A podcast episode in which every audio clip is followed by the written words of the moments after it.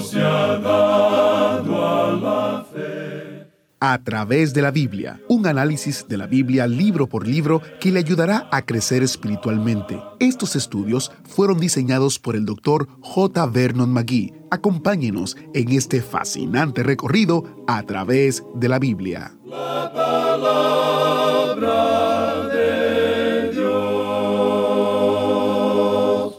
La iglesia debe hacer buenas obras. Ese es el tema del capítulo que nos toca estudiar hoy mientras entramos en el estudio del tercer y último capítulo de la carta pastoral a Tito. Bienvenidos a través de la Biblia, el programa donde conocemos a Dios en su palabra. Soy su anfitrión, Heiel Ortiz.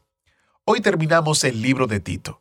Y en nuestro próximo estudio, el autobús bíblico nos llevará a considerar la carta de Pablo a Filemón.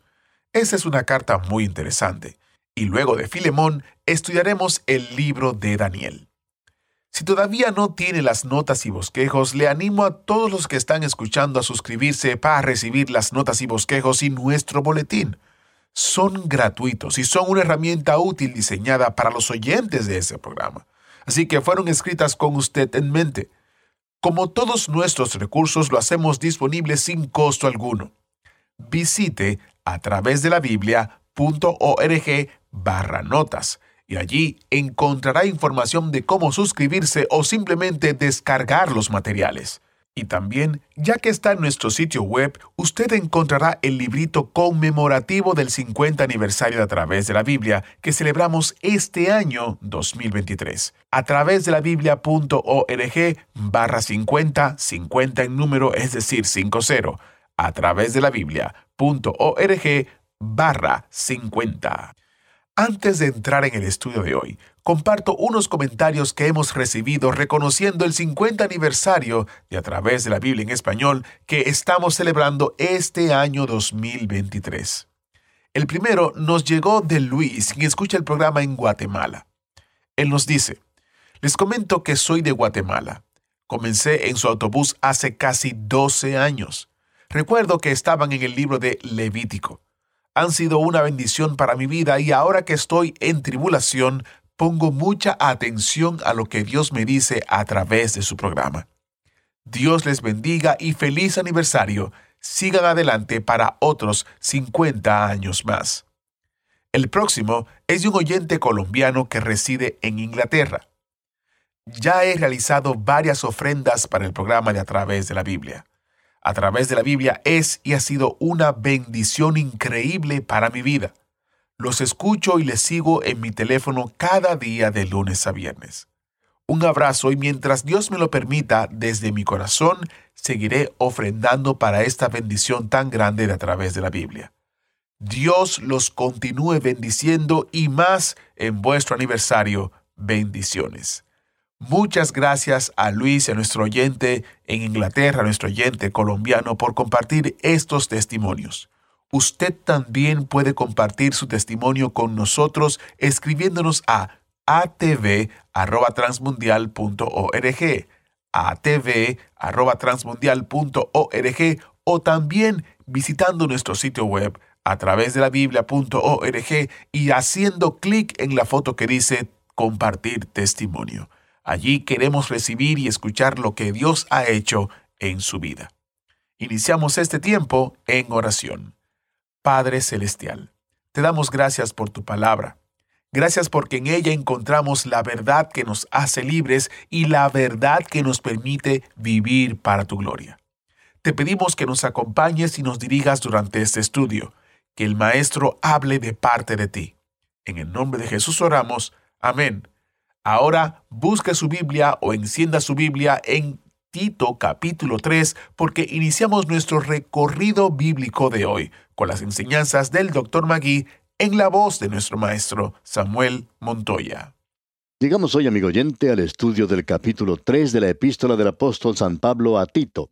El tema de este capítulo es que la iglesia debe hacer buenas obras. Como ya hemos dicho anteriormente, estos tres capítulos dividen esta epístola de una manera bien distinguida. En primer lugar, vimos que la iglesia es una organización y que debe ser ordenada. Luego vimos que la iglesia tiene que tener una sana doctrina. Y aquí en este capítulo vamos a ver que la iglesia debe hacer buenas obras.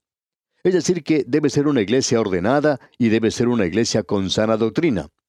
Ahora, para ser una iglesia completa y que cubra todos los aspectos de la obra que Dios quiere para ella, la iglesia debe hacer también buenas obras. Ahora, en el primer versículo de este capítulo 3 de la epístola a Tito, encontramos estas palabras.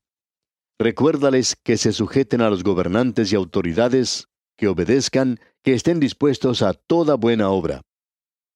Lo primero que el apóstol Pablo menciona aquí es que los miembros de la iglesia tienen que ser personas que respeten las leyes. Es embarazoso cuando el predicador tiene que interrumpir algún servicio para informar a la gente que alguien ha estacionado su automóvil en una parte donde dice prohibido estacionar. En realidad esa persona está desobedeciendo las leyes de la ciudad. Y es necesario que los creyentes presten atención al hecho de que todo creyente debe estar sujeto a las autoridades y a los gobernantes. Creemos que un creyente debe obedecer las leyes del país en el cual vive, si ellas no están en conflicto o si no contradicen su deber y su relación con Dios, según el creyente lo ve.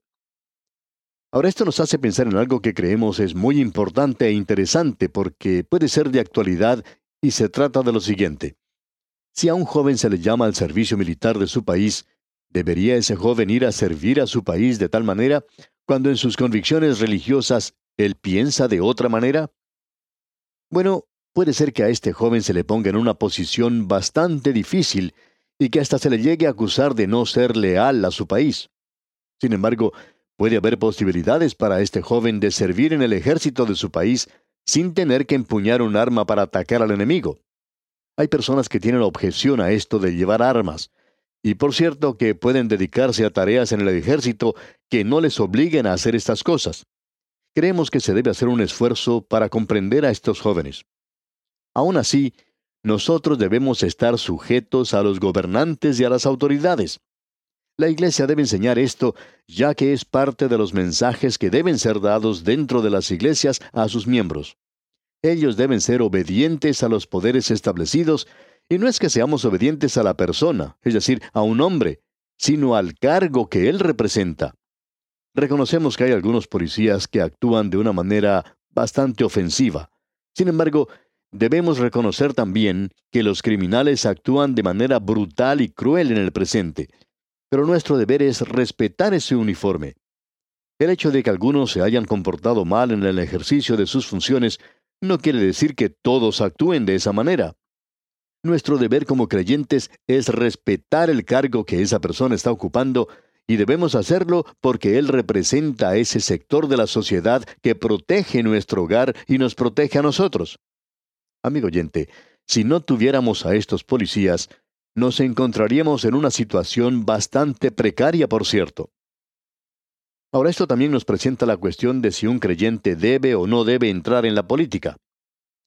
Bueno, creemos que el creyente individualmente debería estar en la política, pero no creemos que la Iglesia debe entrar en la política.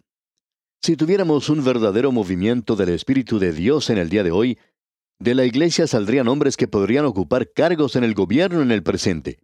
Esto fue lo que ocurrió en la época de Wesley en Inglaterra.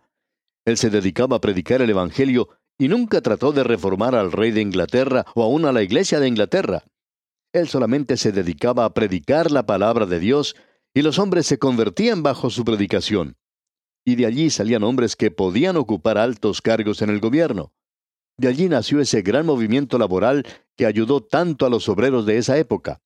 Comenzó de este esfuerzo de parte del predicador Juan Wesley. Allí comenzó ese gran movimiento en contra del trabajo de los menores de edad. Es necesario tener personas creyentes en cosas como estas. Pero la Iglesia debe mantenerse fuera de la política, nunca debe involucrarse en esto como una organización.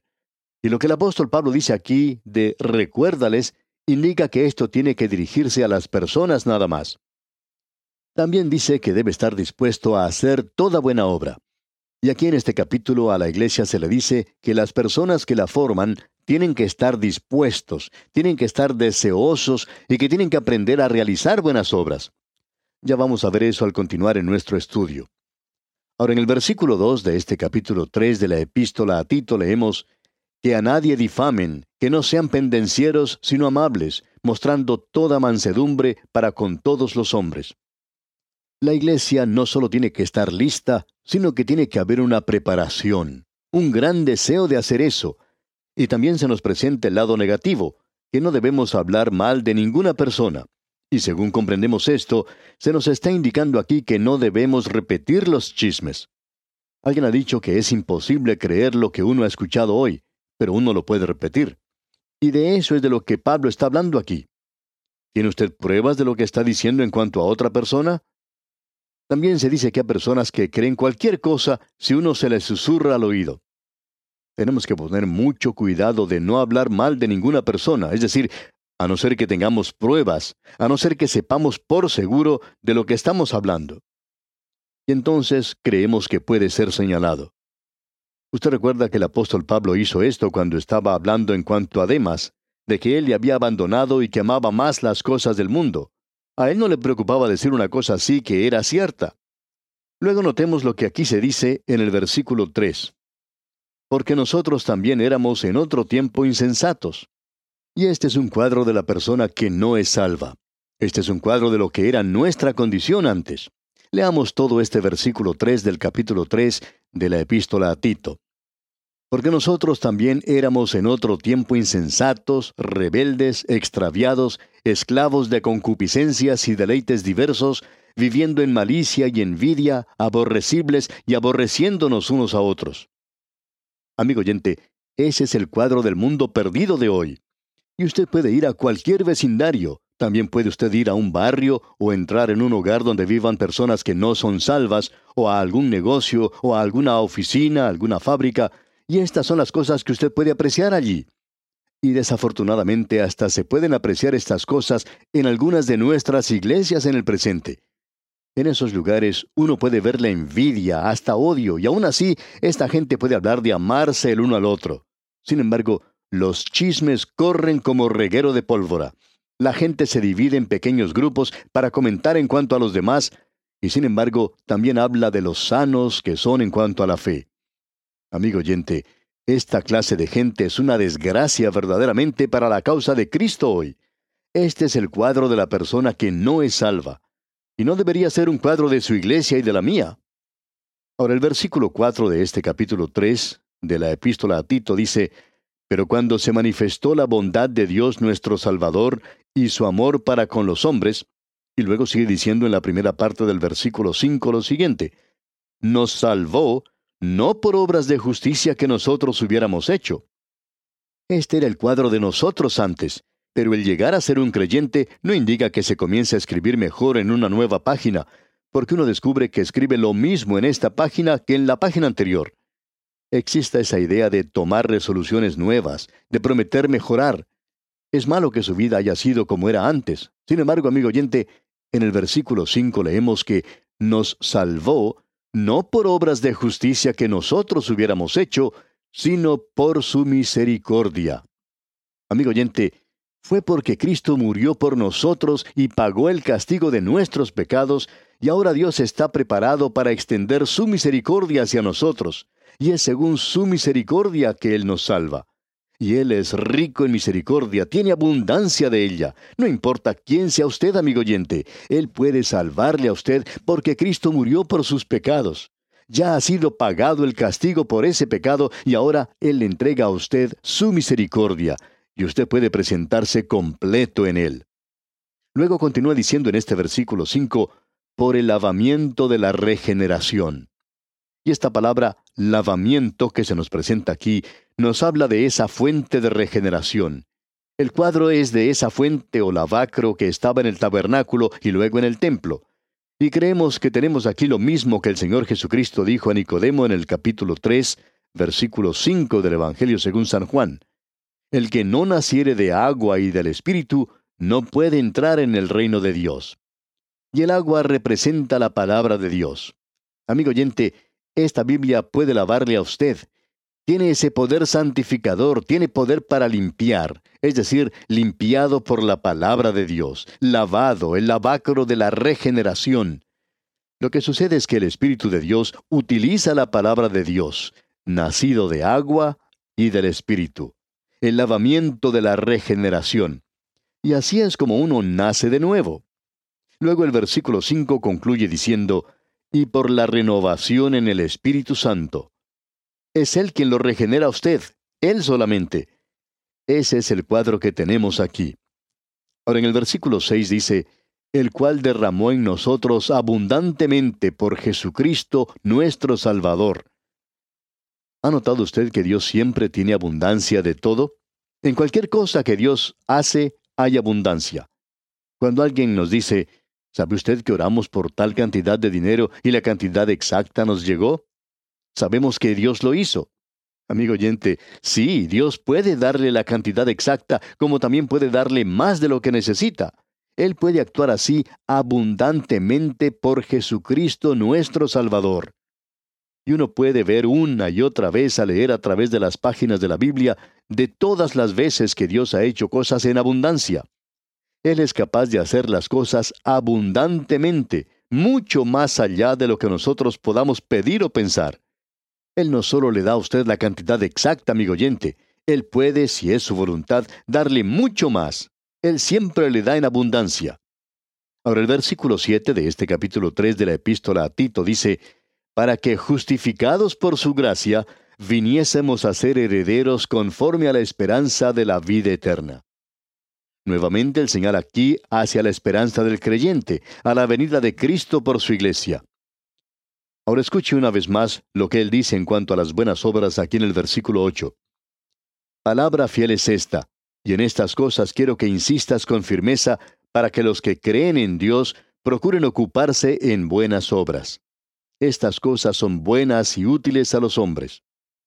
Amigo oyente, el hecho mismo de que el creyente sea salvo por la gracia de Dios no le da a él una excusa para no hacer buenas obras. La realidad es que tiene que hacerlas, procurar ocuparse en buenas obras. El apóstol Pablo dice que en estas cosas Tito insista con firmeza. Después que usted ha sido salvo, Dios va a hablar con usted en cuanto a las buenas obras.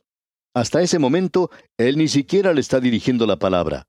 Si usted está escuchando nuestro programa hoy y no ha aceptado aún al Señor Jesucristo como su Salvador personal, permítanos decirle, amigo oyente, que Dios no está ni siquiera interesado en sus buenas obras, porque lo que usted llama buenas obras, Dios llama trapos de inmundicia. La justicia del hombre es como trapos de inmundicia delante de Él. Él no quiere eso, amigo oyente, pero Él quiere salvarle. Y si usted viene a Él tal cual es, entonces Él le salvará. Y Él hace eso porque ya ha realizado algo por usted. Y Él no le está pidiendo a usted que haga nada. ¿Qué puede usted hacer por Dios? Pero ahora que usted ya ha sido salvo y es un hijo de Él, entonces Él quiere hacerle saber que quiere hablar con usted en cuanto a las buenas obras. Dios quiere que usted produzca algo. Él quiere que usted tome parte en las cosas de Él y creemos que es en propagar, en esparcir la palabra de Dios en el presente. Esta es la razón por la cual nosotros seguimos repitiendo esto una y otra vez. Pensamos que usted tiene que tomar parte en la propagación de la palabra de Dios, en el esparcimiento de la palabra de Dios hoy. Y uno debe tener cuidado en cuanto a hacer buenas obras. Es decir, que esas son las cosas en las cuales usted debe pensar, considerar, analizar y desear hacer. Ahora el versículo 9 del capítulo 3 de esta epístola a Tito dice, Pero evita las cuestiones necias y genealogías y contenciones y discusiones acerca de la ley porque son vanas y sin provecho. El apóstol Pablo dijo que nosotros debemos defender la fe, pero no en argumentos o debates. Eso no es bueno, no da resultado y nunca lleva a nadie a conocer a Cristo como su Salvador. Quizá usted pueda derrotar eventualmente a alguna persona, pero usted no ha llegado a tocar su corazón y no le ha ganado a él para Cristo. Y aquí dice el apóstol en este versículo 9, pero evita las cuestiones necias y genealogías en el día de hoy. Esa es la razón de la existencia de este programa. Nosotros no desarrollamos ciertas cosas que son sensacionales en el presente. Hay personas que quieren que hablemos en cuanto a los demonios y cosas como el exorcismo. Pero no, amigo oyente, no entremos en esas cosas. Preferimos mucho más hablar en cuanto al Espíritu Santo que puede morar dentro del creyente. Y si Él mora en usted, amigo oyente, el demonio nunca puede llegar a poseerle, porque mayor es el que está en vosotros, dice la palabra de Dios, que el que está en el mundo. Y eso es todo lo que necesitamos en cuanto a esto en el presente. Es muy fácil apartarse hoy, especialmente si usted no ha aprendido mucho de la Biblia. Ahora en los versículos 10 y 11 leemos, Al hombre que cause divisiones, después de una y otra amonestación, deséchalo, sabiendo que el tal se ha pervertido y peca y está condenado por su propio juicio. De aquí en adelante, en los últimos versículos, el apóstol Pablo habla de una manera personal al final de esta epístola. Dice en el versículo 12, Cuando envíe a ti a Artemas o a Tíquico, apresúrate a venir a mí en Nicópolis. No sabemos a cuál Nicópolis se refiere el apóstol Pablo aquí porque hay tres de ellas, pero él sigue diciendo en la parte final del versículo 12, porque allí he determinado pasar el invierno. Luego en los versículos 13 y 14 dice, a Cenas, intérprete de la ley, y a Apolos, encamínales con solicitud, de modo que nada les falte. Y aprendan también los nuestros a ocuparse en buenas obras para los casos de necesidad, para que no sean sin fruto. Uno tiene que empeñarse en esto, amigo oyente. Hay muchas personas que piensan que es algo fácil, pero es necesario aprender y saber qué son las buenas obras y cómo hacerlas. En la parte final del versículo 14 dice, para los casos de necesidad, para que no sean sin fruto. Y luego finaliza diciendo en el versículo 15, Todos los que están conmigo te saludan. Saludan a los que nos aman en la fe. La gracia sea con todos vosotros. Amén. ¿No le parece esto algo verdaderamente hermoso, amigo oyente? Saluda a los que nos aman en la fe. La gracia sea con todos vosotros. Cuénteles, amigo oyente, a los demás en cuanto a este programa. Que Dios le bendiga en gran manera es nuestra ferviente oración. Muchas gracias al maestro Samuel Montoya por guiarnos y dirigirnos en el estudio bíblico de hoy. Y cuando hable con otras personas acerca de a través de la Biblia, hágasle saber que mañana estudiaremos lo que el doctor Magui llamó una de las epístolas más notables de las Escrituras. También dijo que leer esta epístola es como mirar por encima del hombro de Filemón y leer su correo personal. Es un estudio de un solo día, un estudio de un día realmente estupendo, así que no se lo pierda. Antes del estudio de mañana, si tiene unos pocos minutos, recomiendo que lea los 25 versículos que son el libro de Filemón. De hecho, es una buena idea leer las escrituras todos los días antes de nuestro estudio, y el pasaje de mañana es un lugar fácil para comenzar. Antes de terminar por el día de hoy, me gustaría agradecer a nuestros fieles guerreros de oración y socios financieros que apoyan el ministerio de a través de la Biblia. Es realmente solo a través de su apoyo que este ministerio continúa y sigue llevando la palabra entera al mundo entero. Gracias por su fidelidad, gracias por su compromiso, gracias por estar ahí para nosotros, orando, ofrendando y siendo parte de nuestro ministerio. Oramos que el Señor Dios Todopoderoso les bendiga grandemente. Gracias por estar aquí. Dios les bendiga y hasta la próxima ocasión donde estaremos aquí estudiando la palabra de Dios. ¿Fue de ayuda para usted el estudio de hoy? ¿Desea enviarnos algún comentario de lo que ha estado escuchando? Entonces escríbanos, no espere más. Nuestro correo electrónico es atv.transmundial.org atv.transmundial.org. Si desea recibir las notas y bosquejos de lo que estamos estudiando, suscríbase gratis en nuestra página en internet a través de la Biblia.org barra notas. A través de la Biblia.org barra notas.